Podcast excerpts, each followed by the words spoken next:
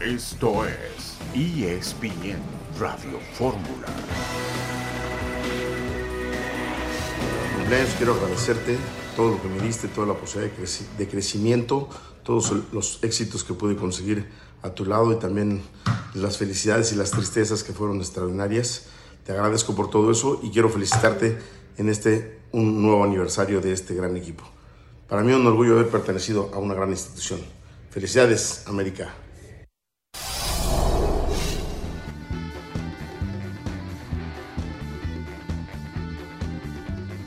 El equipo del América cumple 107 años. Un saludo en este jueves 12 de octubre de 2023. Héctor Huerta, buenas tardes. No escuchamos a Héctor, tampoco a John. Hola Beto, qué gusto saludarlos. Habló en conferencia de prensa el día de hoy. Tendremos el reporte de Mauricio Imay. Miguel Herrera estará en vivo esta tarde en ESPN Radio Fórmula. John, buenas tardes. Buenas tardes, Beto y Héctor. Fíjate que de esas cosas que uno se topa de repente en la vida, eh, tenemos las palabras de la nieta de la persona que puso el nombre del Club América, dibujó el logotipo del América. Más adelante tendremos su explicación, algo muy interesante, les va a llamar la atención. Venga. Mi abuelo se llamaba Pedro Quintanilla Duclo. Nació en la Ciudad de México en 1902. Cuando estaba por cumplir 14 años, iba en un colegio llamado La Perpetua, donde tenían un equipo de fútbol, el Colón. Al mismo tiempo había otro colegio con otro equipo, Mascarones, el Récord.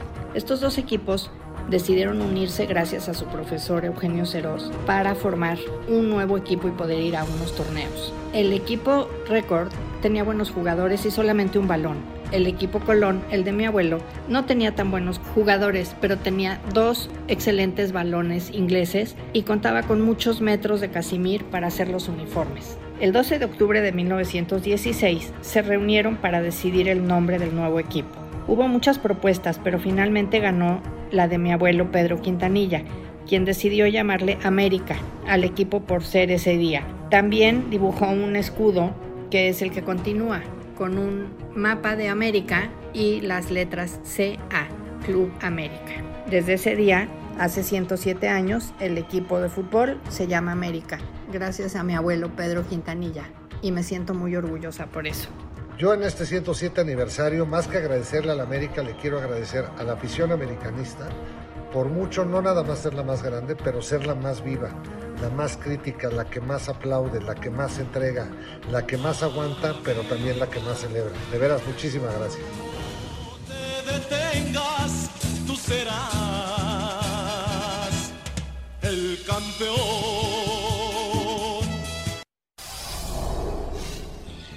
Así que Pedro Quintanilla le puso Sí, el nombre de América al equipo que hoy cumple 107 años de existencia. Héctor, te saludamos con mucho gusto en esta tarde.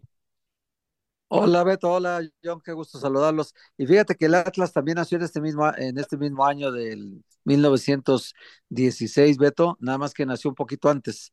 El Atlas es del 15 de agosto y el, el equipo América es del 12 de octubre, así que nacieron el mismo año, cumplen los mismos 107 años eh, en este 2023. Y sí, el América estamos hablando del más ganador del fútbol mexicano, sin duda. Es Sí, Lucy Segura, Con una gran de- tradición en el fútbol mexicano. Vamos a ir a un corte comercial. La selección mexicana de gimnasia rítmica ya está en México. Otro de los temas para la emisión multimedia del día de hoy.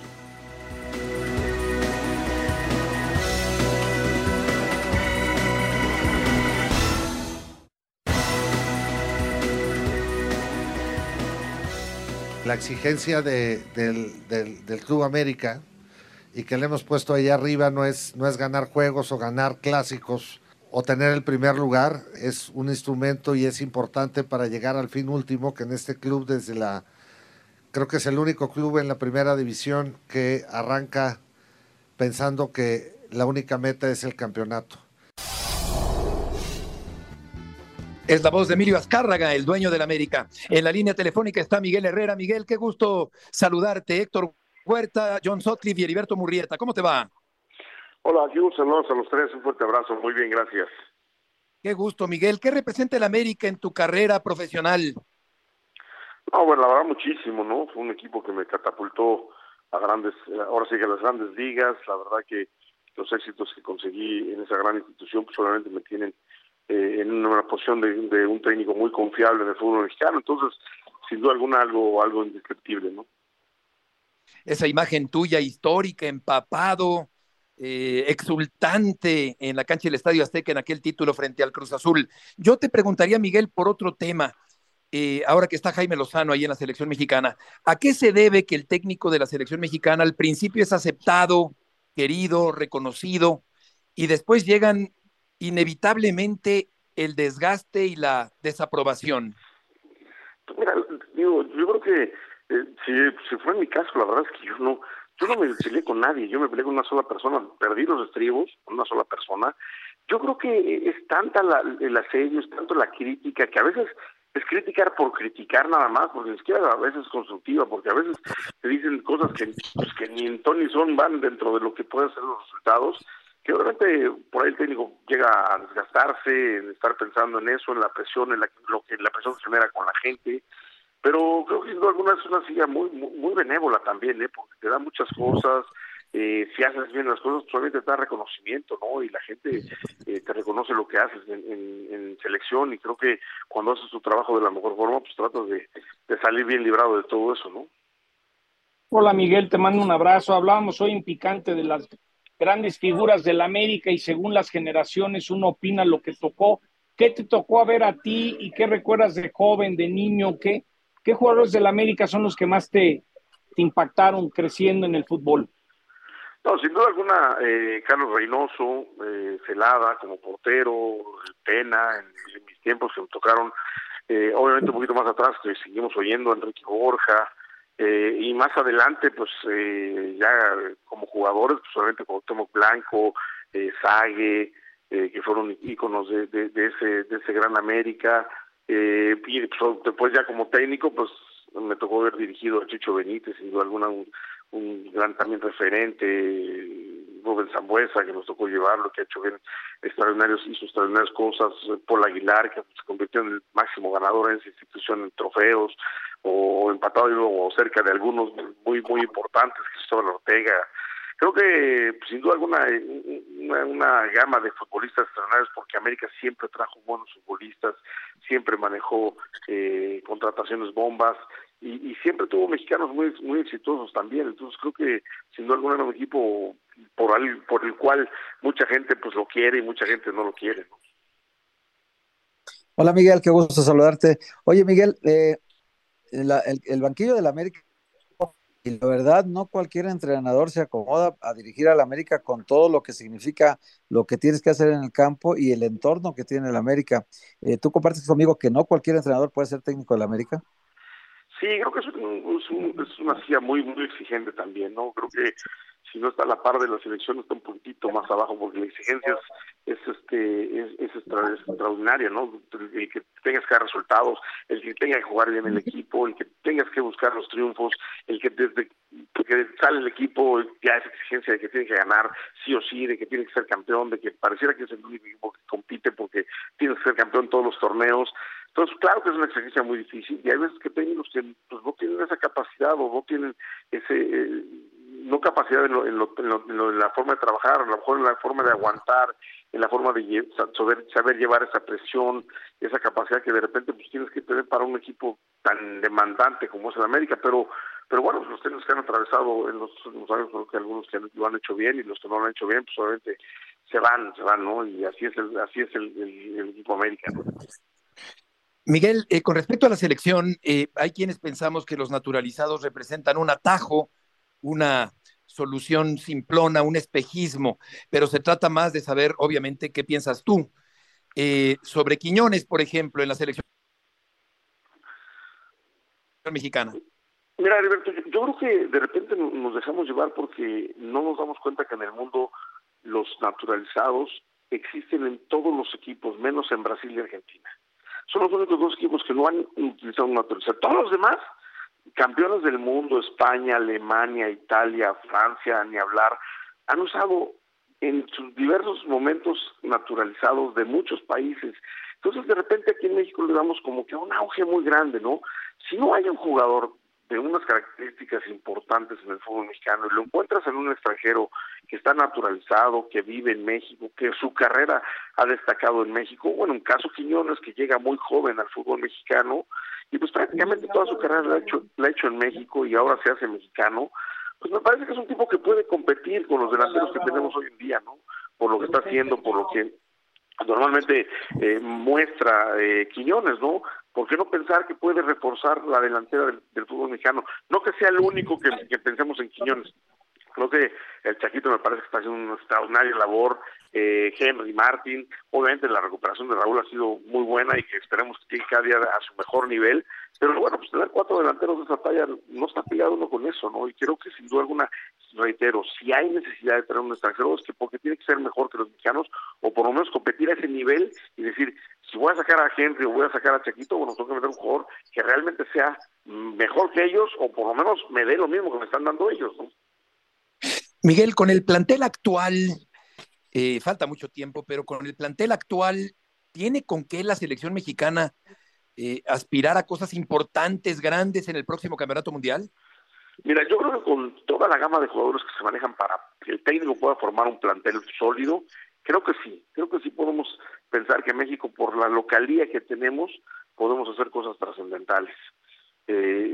Hay muy buenos jóvenes, hay jóvenes que ya tienen fogueo, que tienen olimpiadas, que tienen eh, ya muchos partidos internacionales en su haber, tanto en, solamente con la continuidad de, de sub, sub 17, sub 20 olímpicos y hora mayor, creo que sin duda puede haber eh, una ilusión muy importante, reitero, porque somos locales, porque la localidad nos tiene que dar una fuerza, nos tiene que dar un, sentido de, idea de fortaleza para el equipo. Y hay jóvenes muy, buenos y jóvenes que están eh, aspirando a llegar a, Europa y, que empiecen a jugar y que empiecen a, demostrar condiciones. Creo que para mí hay una muy buena camada que se puede, aprovechar para conseguir eh, un logro que posiblemente pues, cambie el rumbo de lo que nos ha pasado en los últimos 10 o 12 mundiales. Fíjate que Miguel casi unos días me topé a Juan Carlos Rodríguez, presidente de la federación, y yo le decía, ¿cómo le vas a hacer para producir más materia prima? Por más máquinas que metas, necesitas materia prima. Y él me dice que la única solución fuerte es tener seis mexicanos jugando al mismo tiempo. Con la experiencia que llevas, ¿qué tanto crees que eso sea una diferencia? Que tengas que tener a seis mexicanos de los once en todo momento en la liga.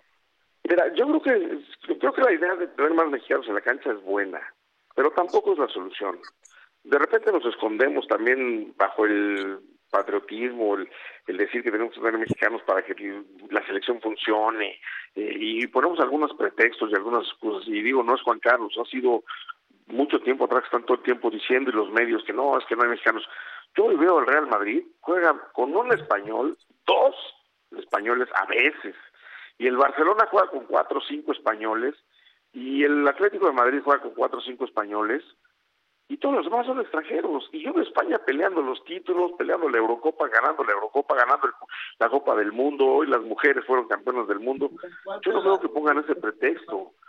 Yo creo que sin duda hay que ponernos a trabajar en fuerzas básicas y que salgan talentos realmente que demuestren que, que aunque vengan 10 extranjeros, pues que se la pasen en la banca, porque los jugadores van a ser tan importantes los mexicanos que no vas a estar pensando en si es extranjero o no extranjero, tú vas a meter al mejor jugador que tengas. Pero si el mexicano no se prepara, no, no, no, tiene una buena preparación, no tiene la idea de competir a alto nivel con un extranjero, pues siempre va a ser el segundón. Yo, si hoy me pones a quién pondría de Quiñones o de, o de el Chaquito Jiménez, yo sin duda alguna pondría al Chaquito Jiménez. Y reitero, no estoy diciendo que Quiñones sea malo, es muy buen jugador, pero para mí hoy Jiménez está en el mejor nivel, está haciendo un, extraordinario eh, torneo, está haciendo las cosas muy bien. Hoy yo ponía al mexicano, porque al final de cuentas es el que me va a dar la posibilidad de, competir en un alto nivel, teniendo a un revulsivo bastante bueno como Henry, o poniendo dos mexicanos a Henry y a, Chaco si quiero jugar con dos nueves, porque son dos mexicanos que están manteniendo un gran nivel.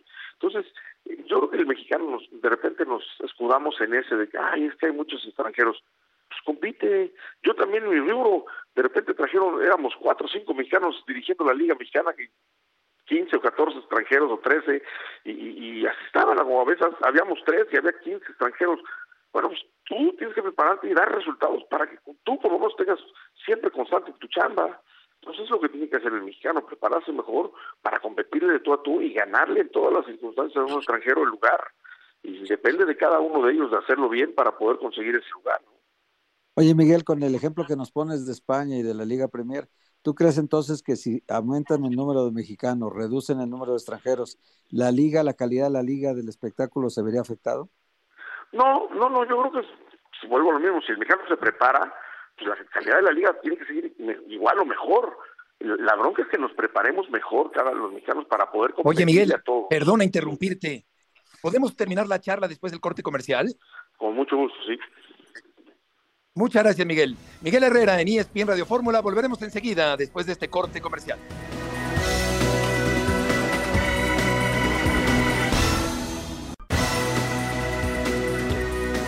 De regreso, Héctor, en ESPN Radio Fórmula. Oye, Miguel, pues ya, ya casi nos decía lo de la liga, que tiene que mejorar la calidad del mexicano para que sea igual de competitiva, ¿no? Eh, aún teniendo este número o aumentando el número de mexicanos en la cancha. Ahora yo te pregunto, ¿qué tan importante es también es impulsar la exportación de jugadores mexicanos a Europa?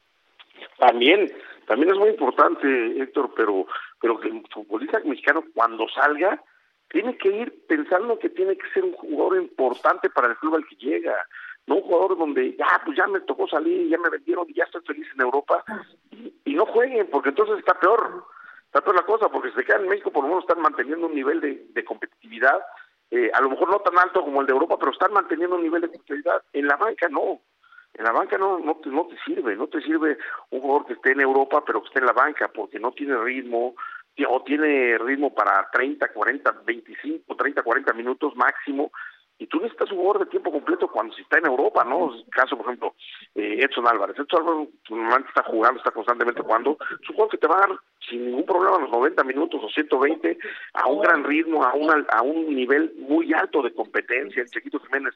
Pero si te vas con un jugador como el desafortunadamente le pasó a Laines, pues que fue un equipo muy importante como el Betis, pero que no jugaba, solamente cuando llevas a la selección no trae ritmo y, tiene ritmo para 15, 20 minutos y el muchacho quiere jugar y viene de Europa, entonces de repente decimos, ah, viene de Europa, hay que ser titular. no, no es cierto, porque el ritmo desafortunadamente no estaba no está en su mejor en su mejor versión para el jugador. Entonces, creo sin duda alguna que, que sí es importante que tratemos de sacar jugadores, más jugadores de Europa, pero que también entendamos que el jugador tiene que ir a levantar su, su nivel para competir en esos estándares. Claro. Miguel, te agradecemos mucho. Suerte con los cholos que están en zona de calificación en este torneo. Gracias, como siempre, por tomar esta llamada. No, hombre, muchas gracias a ustedes. Les mando un fuerte abrazo a los tres. Igual, Miguel, que te vaya muy bien. Miguel, Herrera, el técnico del equipo de los Cholos, hablando de la selección del América que cumple siete años. Y escuchábamos, John, un audio al principio del programa en este 107 aniversario del América. Fíjense que hace unos años la Miss Lucy Segura del Colegio Americano le dio clases a mi hijo Enrique y ella es la nieta del, del señor que cuando reunieron a dos escuelas para hacer un mejor equipo de fútbol y justo un 12 de octubre comenzaba el torneo con eso de Cristóbal Colón, la Niña, la Pinta y la Santa María, pusieron a los jóvenes de 14 años a dibujar lo que podría ser el logotipo de su equipo de fútbol de la escuela y cómo se llamara el equipo, y así acabó siendo el CA, el Club América y el logotipo. Entonces, eh, es una gran historia que, que, surgió en, ahora sí que en un pupitre, Héctor y, Beto, y lo queríamos platicar hoy, hace 107 años, un joven eh, en la escuela pintó un logotipo, le puso unas iniciales y hoy es el América. Sí, en el escudo se aprecia el mapa, Héctor, del continente americano de fondo y eh, sobresaliendo las letras CA de Club América, una institución opulenta, ganadora, orgullosa, triunfadora, que hoy cumple 107 años. Además tiene sentido que haya sido ese día, Beto, porque el 12 de octubre pues, es el día del descubrimiento de América. Entonces tiene sentido que los niños estuvieran pensando en eso y estos niños de 14 años hayan dibujado lo que es todavía el escudo de la América, con el continente americano en medio y las letras de SEA. Club América, y también tiene sentido que, que ahí mismo le hayan puesto América, ¿no? Porque correspondía a una fecha que se conmemoraba ese día y bueno, también era la fusión de dos equipos, uno que tenía balones y, y, que tenía casi cero uniformes y el otro que tenía jugadores de más calidad. Entonces los juntan a los dos y hacen lo que hoy conocemos como el Club América. Es una anécdota que yo no conocía, John, me parece novedosa porque en todos los libros muy buena. que Rafael Récord Garza Gutiérrez, Rafael Garza Gutiérrez, que fue seleccionado nacional, mundialista y todo, que fue el, el que creó todo esto en América, se le atribuye siempre pues la, Miss Segura, cuyo abuelo participó en esto, pues hay que resaltar también eso, ¿no? Sí, y, te puedo decir que los hijos de Emilio Azcárraga estudiaban o estudian en el colegio americano. Emilio sabe de esta historia, de esas cosas de que te topas en la vida porque era la Miss de tu hijo y la señora te viene a contar una anécdota y como que le pones paciencia y luego dices, ay, a ver, Miss Lucy, explíqueme eso otra vez que está muy bueno, ¿no? Entonces hoy Hoy hablé con ella y estaba muy, nerviosa. Me dijo, grábame un audio. Le dije, te lo grabo, mi Johnny. Y, muchas gracias a Lucy y también muchas gracias a Emilio que se tomó el tiempo de, de mandarnos un mensaje de lo que se siente el América para él, para el programa. Perfecto, Emilio es un fiel radioescucha de este programa. Un abrazo para ti, Emilio, en este 107 aniversario de la América, sobrepuestas la C y la A sobre el mapa del continente americano en uno de los más emblemáticos, más representativos del fútbol mexicano. Vamos a escuchar a Adrián Chávez, a Miguel Celada y Antonio Carlos Santos. Hola, ¿qué tal amigos? ¿Cómo están? Soy su amigo Adrián Chávez antes que nada, quiero felicitar a toda la afición americanista y sobre todo por las muestras de amistad que siempre me ha brindado y me han demostrado. De verdad, muchas felicidades para toda la afición americanista que en estos 107 años han estado siempre ahí con nosotros. Estoy feliz y contento de ser parte de esa historia que ha sido el más grande del fútbol mexicano, el Club América.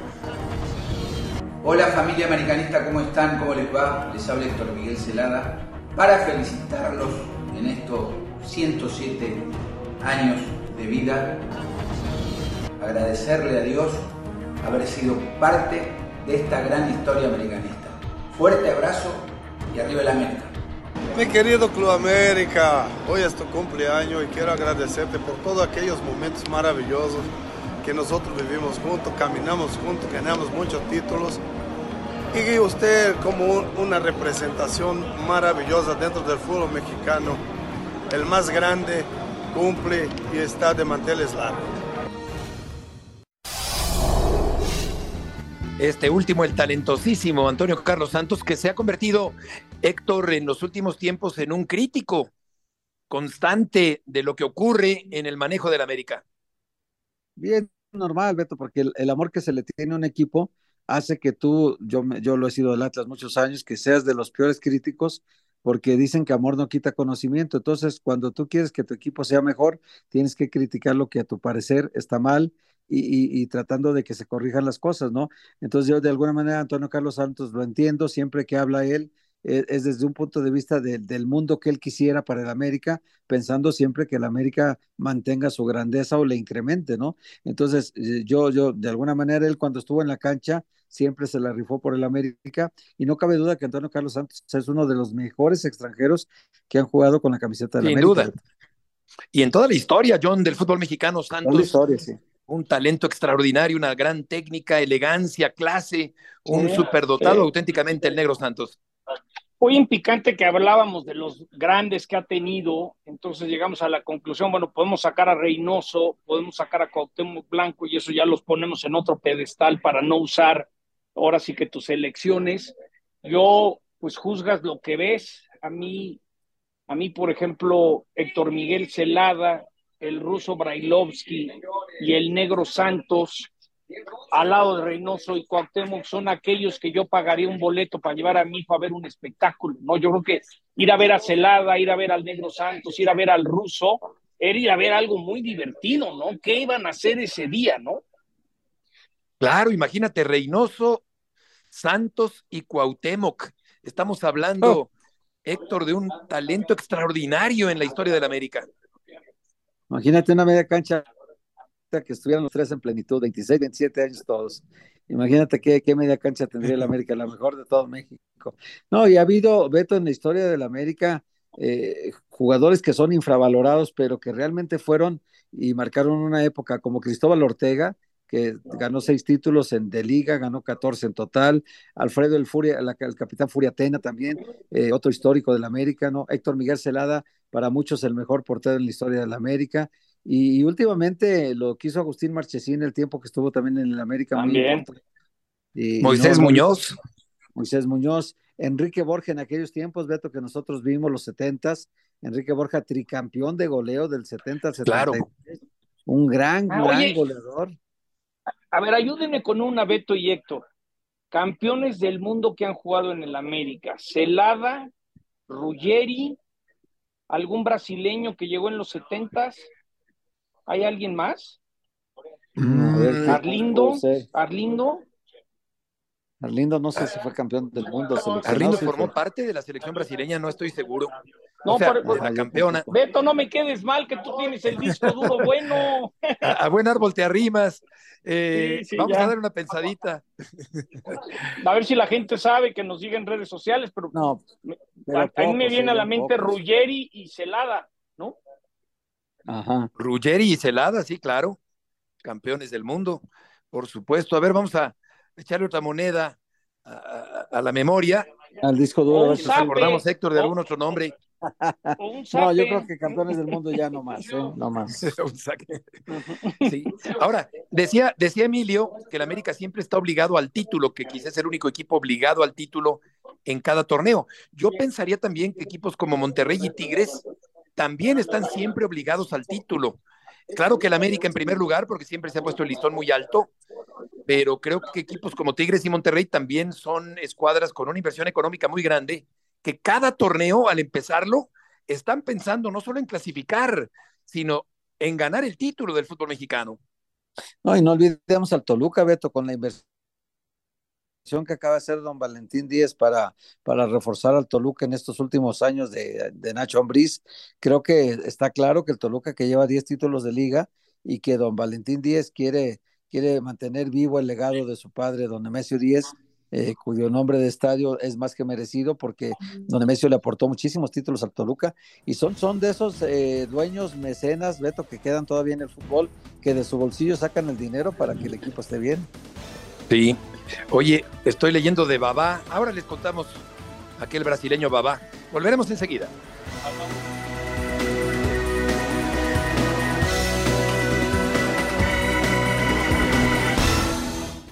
Pasión, determinación y constancia es lo que te hace campeón y mantiene tu actitud de ride or die baby.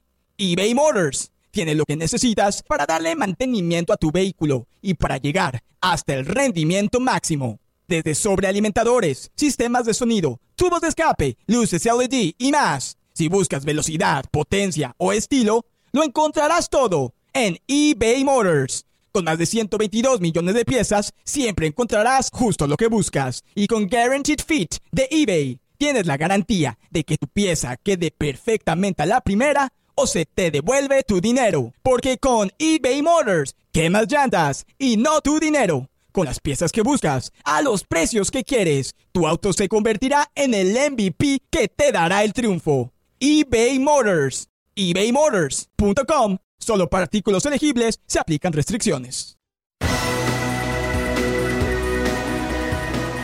Hoy para Jaime Lozano, ¿quién es el centro delantero 1? Uh, difícil. No te la voy a responder, me la guardo pero es, es, evidente que todos pensamos muy similar. Te lo tengo que decir así, pero para mí hoy afortunadamente los tres viven, por lo que me han demostrado aquí conmigo, un, un, buen momento y, y, habría que estar tranquilos. ¿Dónde realmente vas a utilizar a, a, Julián Quiñones? Sabemos que puede jugar en punta, sabemos que puede jugar atrás del punta, cargado a la, a la izquierda. También lo hemos visto bastante, hasta de extremo. ¿no? En, cuando, cuando llegó... Eh, el cambio de entrenador en Atlas cuando sale Coca y entra y se fue. Mora eh, lo empezó a meter por extremo por izquierda, también con la intención de que aprovechara los espacios a la espalda de, la línea de medios. Entonces, digo, él tiene esa variabilidad que puede jugar en tres, cuatro posiciones y creo que lo hace a, un, gran, a un gran nivel. La portería el titular y el número uno es Guillermo Ochoa, pase lo que pase? Pues pase lo que pase, no, pero me parece que hoy sí es el mejor. Hoy lo ha demostrado, ha hecho cosas importantes y las sigue haciendo. Eh, lamentablemente no ha tenido un buen arranque el equipo. A lo mejor el mensaje que, que no queremos mandar, pero que estamos mandando es eso. Memo va a jugar, pase lo que pase, pero no tenemos que competir todos por un por el puesto, tenemos que competir por, por mejorar y tenemos que venir a darle lo mejor a la selección.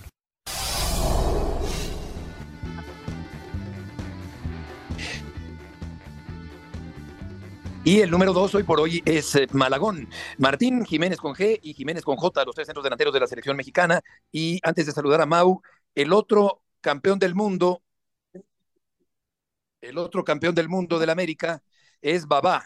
Celada, Ruggeri y Babá, los tres campeones del mundo. Sabía que podía confiar en ti, Betito. Sabía que podía confiar en ti. Te confieso, querido John, que tuve que googlear porque no me acordaba de Babá. Edvaldo Isirio, que fue doble campeón del mundo y jugó en el América. ¿no? no solamente campeón, bicampeón del mundo, Beto. Bicampeón del mundo, correcto, 58, correcto, Héctor. Sí.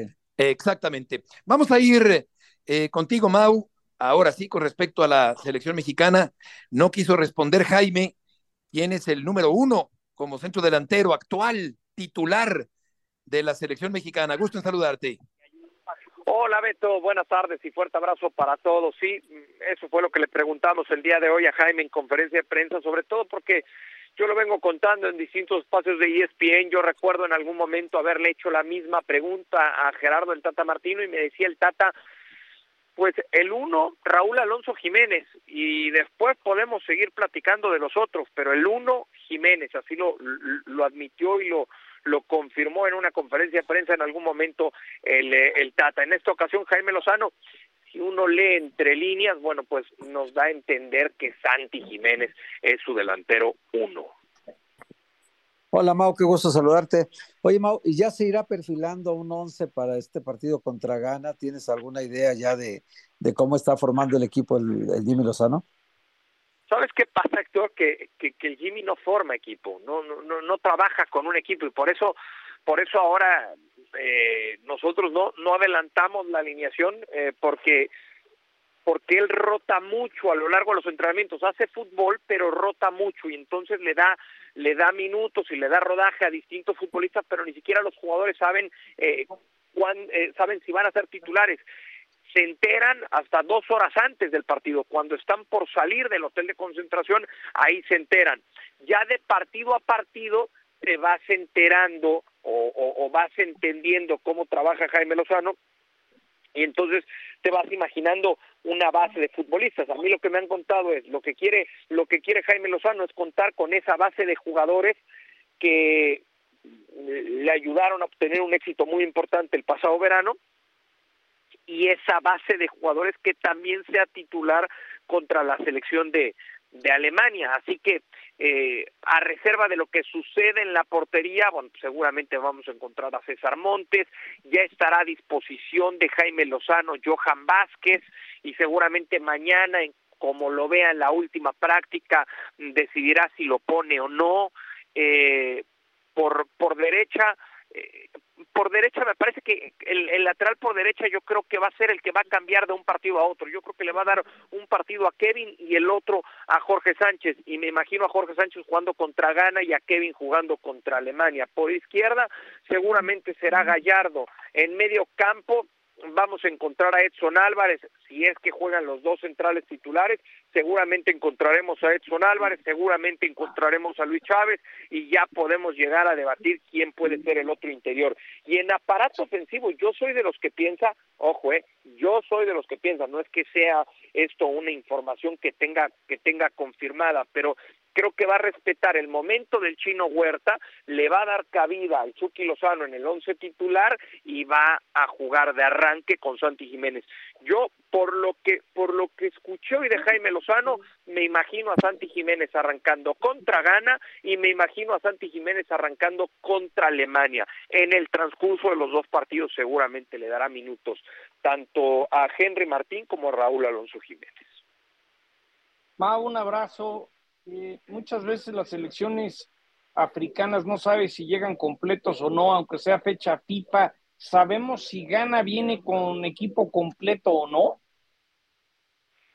Viene o venía eh, con, con equipo completo, eh, John.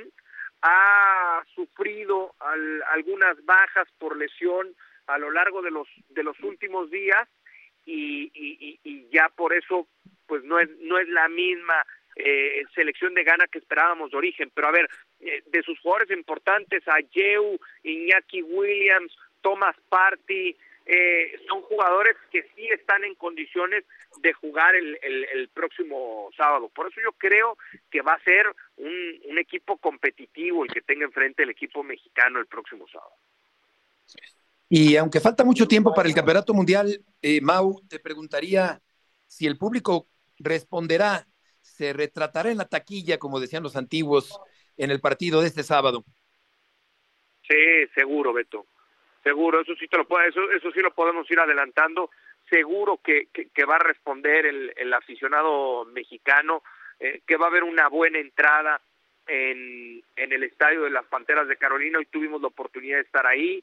Eh, ahí fue la conferencia de prensa eh, de Jaime Lozano. Ahí trabajó el equipo y ahí vuelve a trabajar el día de mañana. Mañana eh, tendremos contacto con, con algunos futbolistas en, zona mixta, eh, ya no con, con Jaime Lozano como es habitual en el día en el día previo a los partidos. En esta ocasión hicieron esa eh, esa modificación, ese cambio. Ahora eh, Jaime Lozano habló dos días antes del partido.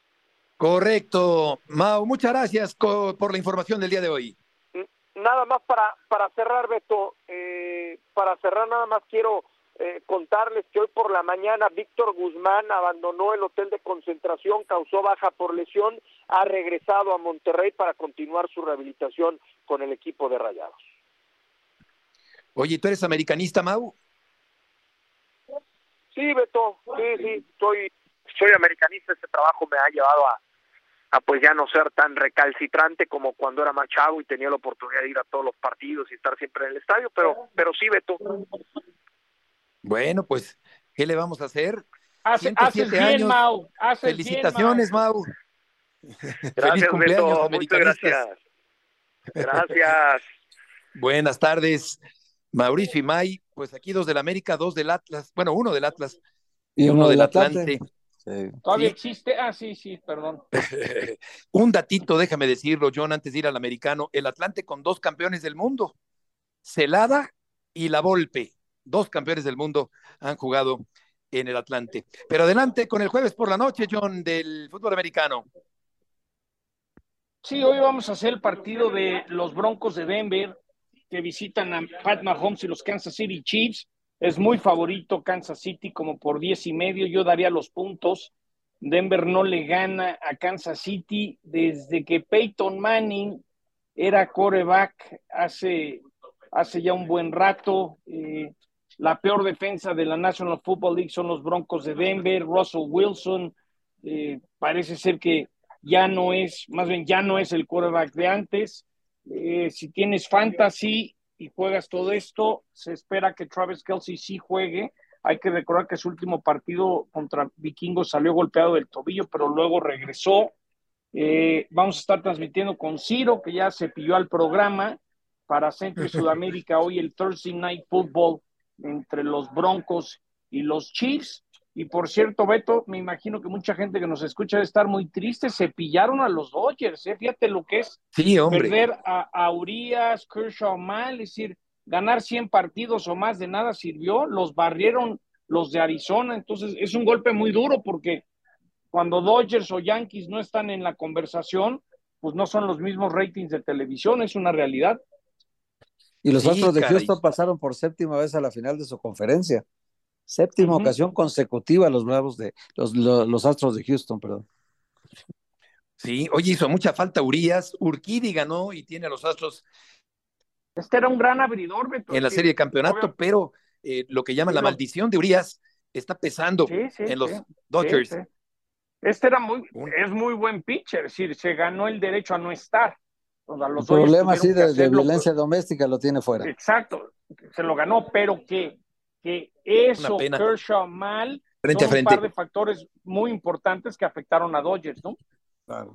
Por supuesto, por supuesto, en mala hora se volvió a, a salir de, del huacal y a comportarse mal y a poner en riesgo su carrera Julio Urias. Vamos a ir contigo, Adriana Maldonado, porque ya llegó finalmente desde Israel el equipo mexicano de gimnasia rítmica. Adriana, gusto en saludarte. Este miércoles por la noche en la base aérea militar número uno de Santa Lucía aterrizó el primer avión de la Fuerza Aérea Mexicana que trajo de regreso de Israel a México a 135 mexicanos, en donde destaca el equipo de gimnasia rítmica que se encontraba en este país realizando un campamento previo a su participación en los Juegos Panamericanos de Chile 2023. Seis deportistas y una entrenadora, precisamente esta última, Blajaid Aguilar, quien nos habla de la experiencia que vivieron en Israel. Pues más que nada de incertidumbre. Eh, tú sabes, eh, creo que, bueno, gracias a Dios, espero que a ninguno de ustedes haya tocado nunca estar en medio de un conflicto tan, tan grave como el que se está suscitando ahí en Israel. Eh, nos sentíamos, eh, estábamos en un lugar seguro porque estábamos alejadas ¿no? de, de lo que era la situación. Pero bueno, siempre sabes que tiene la incertidumbre de que en cualquier momento pues, puedes aventar un misil, un cohete y pues no sabes lo que puede pasar. El equipo de gimnasia rítmica tendrá un breve descanso y concentrarán ahora en el Centro Nacional de Alto Rendimiento en el cierre de su preparación para los Juegos Panamericanos de Chile 2023 y estarán viajando al país sudamericano el próximo 27 de octubre.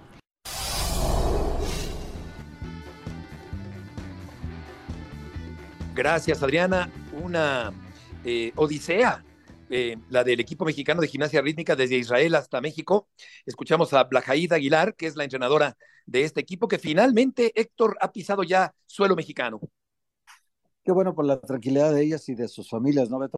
Porque sí, el, el conflicto ha ido escalando, eh, cada vez es más peligroso estar por ahí, y entonces el hecho de que pudiera la Secretaría de Relaciones Exteriores poder ubicarlos con aviones de la, de la Fuerza Aérea Mexicana, eh, fue muy bueno que, que ya llegaran a casa, y, bueno, estaban de campamento, nos explicaba León Lecante, estaban de campamento, que lo hacen constantemente en cualquier parte del mundo los deportistas mexicanos. A ellos les tocó estar justamente en Israel cuando ocurre este, este ataque primero de Hamas y luego después, bueno, la respuesta de Israel, lo que todo el mundo ya sabe. Entonces, eh, eh, creo que ya llegaron a México, qué bueno que sigue, seguirán su preparación, porque ya vienen, está muy cerca ya la competencia de Panamericanos, ¿no, Beto? Correcto, sí, los Juegos Panamericanos en Santiago de Chile. Las mexicanas están ya de regreso en tierra mexicana después de muchas escalas, como decías, John, eh, muchos eh, problemas para que las mexicanas caray. pudieran regresar a territorio mexicano. Sí, fue más fácil que la embajada de Israel chartear un avión de una línea mexicana y, y ahora sí que con una sola escala, ¿no? Pero bueno, ese no es nuestro tema, nosotros hablamos de deportes, pero sí, para emergencias que parezca camión lechero y con siete paradas se me hace, se me hace increíble, Beto, la verdad, ¿no? Sí, sí, tardaron mucho en llegar, estuvo muy sobresaltado el regreso a México. Vamos a escuchar a Santiago eh, Jiménez. Es lo que he soñado siempre de chico y, y es una oportunidad única que no quiero desaprovechar. Obviamente es difícil y también van a venir otras selecciones también muy fuertes, pero pues es nuestro país y hay que, hay que dejar todo, todo en la cancha. Me imagino todo. Como dijo Chicharito, hay que imaginarnos cosas chingonas. Y, esa frase, por más que haya sido de burla, creo que la he tenido mucho en mi cabeza. eh, me ha dejado una gran lección. Pues sí es cierto lo que él dijo, hay que imaginarnos cosas chingonas. Y, y lo que me imagino es a México levantando la Copa del Mundo.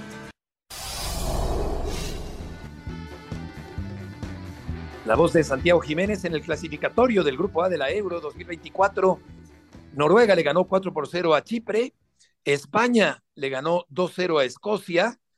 El equipo de Latvia derrotó 2 por 0 a Armenia. Turquía le ganó 1 por 0 a Croacia. Albania le ganó 3-0 a la República Checa. Y Polonia, el equipo de Lewandowski, Héctor, le ganó 2 por 0 a las Islas Faroe. Lewandowski que ha estado lesionado en el conjunto del Barcelona en esta temporada, no ha podido tener la continuidad deseada el polaco. Sí, sí, sí. Estuvo con el Barcelona jugando constantemente. Acuérdate que fue campeón goleador el torneo pasado, Beto, y ahora eh, ante la ausencia de Benzema, pues perfila también para otra vez conseguir el título. Y, y cuando lo llama a su selección, pues se encuentra que está lesionado, no puede participar. Pero fíjate que Beto, que, que la competencia apenas está creciendo. Eh, ya también arrancan otras eliminatorias en otros países. México va a jugar, nos decía Mau, Mau este, en un último reporte, que va a jugar eh, fecha FIFA, siguiente mes, noviembre, eh, dos partidos ya eliminatorios para la Copa América, del próximo año. Correcto, correcto. Y antes, eh, John, eh, tienes algo de golf, pero Colombia le va ganando a Uruguay 2-1, minuto 60, rumbo al Campeonato Mundial, John. A ver, muy rápido, eh, la gira esta lead de los Saudis, donde se fueron los mexicanos Abraham Anser y Carlos Ortiz, ya les anunciaron que no va a haber ranking mundial, es decir, no van a ganar puntos de ranking, una mala noticia. Eso quiere decir que Abraham y Carlos difícilmente volverán a jugar el Masters, el US Open, los cuatro majors. Y esta semana están jugando en Las Vegas y hace muchos años invitaron a un torneo de la PGA Tour a Annika Sorenstam, a una mujer que forma parte de la LPGA. Ahora invitaron a Lexi Thompson, que va en estos, en estos momentos en par de campo después de cinco hoyos. El líder va en menos ocho. Entonces, el golf de la PGA Tour ya saben que lo pueden seguir en Star Plus. Camilo Vargas está en la portería de Colombia, que le está ganando al conjunto de Uruguay en estos momentos, rumbo al Campeonato Mundial de México, Estados Unidos y eh, Canadá. Argentina contra Paraguay, Bolivia, Ecuador, Chile, Perú, Brasil contra Venezuela, rumbo al Campeonato del Mundo. Gracias por acompañarnos en este jueves. Muchas gracias, Héctor, John, buenas tardes, que les vaya muy bien. Hasta Gracias. mañana. Buen provecho. Gracias, un abrazo. Buen provecho y buenas tardes.